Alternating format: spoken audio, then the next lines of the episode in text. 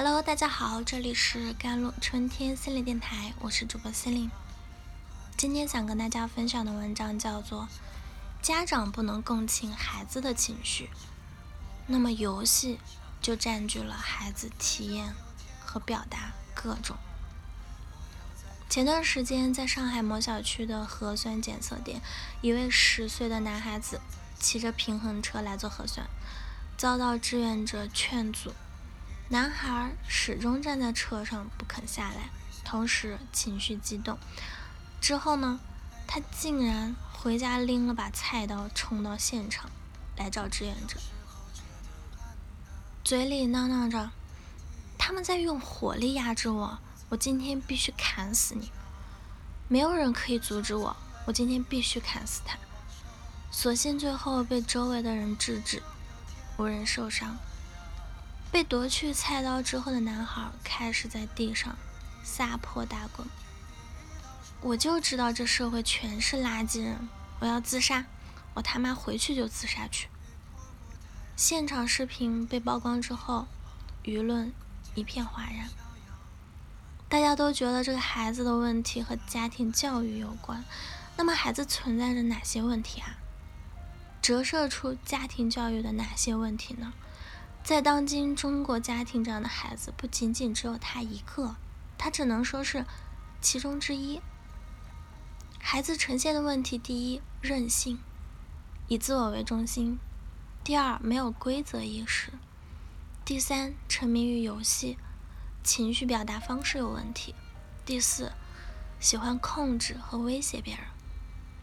亲子之间的爱存在着三个维度，分别是情感。物质和行为，这个孩子缺少的爱是来自于情感方面的，被过度给予的是物质和行为层面。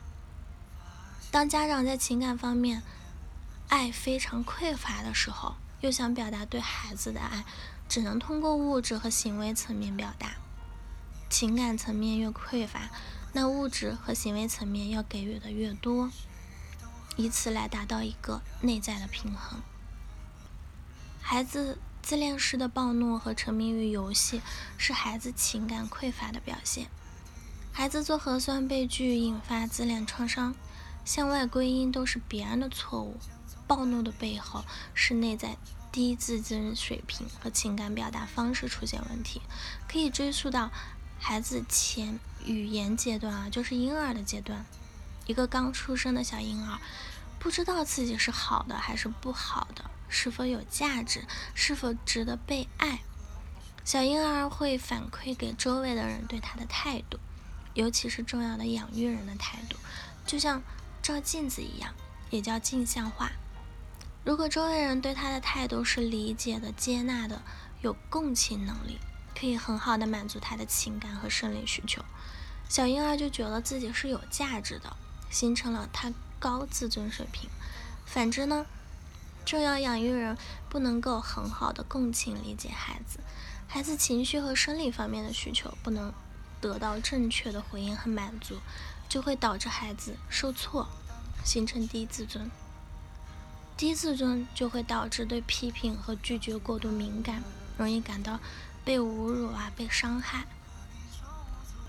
早期的成长形成了低自尊。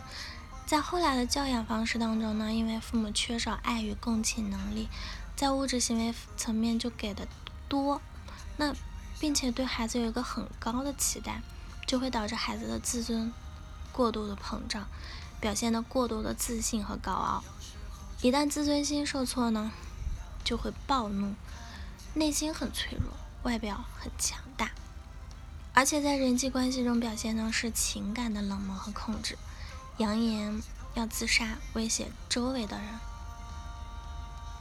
看到在场爷爷和妈妈的表现，都是很冷静和理智的，这里面就有情感的压抑。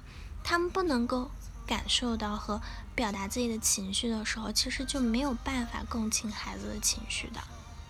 孩子沉迷于游戏，往往也是家庭教育中问题的集中呈现，因为游戏完美的满足了孩子。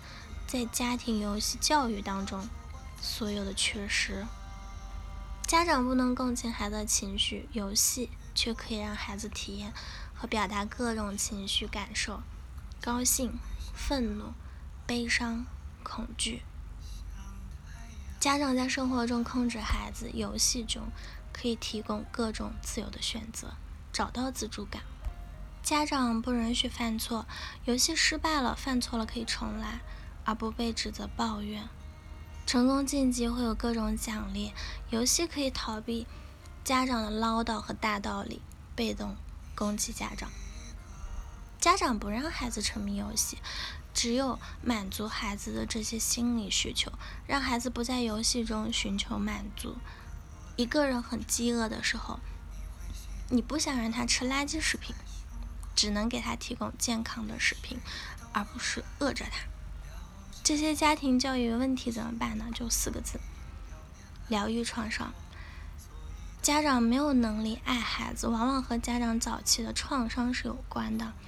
有些创伤在家庭系统当中代际间的遗传，我们总是会无意识的当中用父母对待我们的方式对待孩子，从而伤害了孩子，而不是自己也不知道。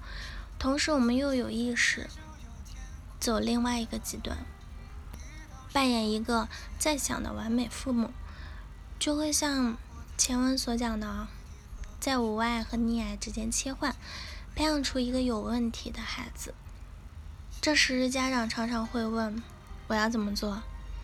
怎么做不重要，重要的是你是一个什么样的人。只有你疗愈好了，自己变得有爱的能力了。”你怎么做都对。好啦，以上就是今天的节目内容了。咨询请加我的手机微信号：幺三八二二七幺八九九五，我是司令我们下期节目再见。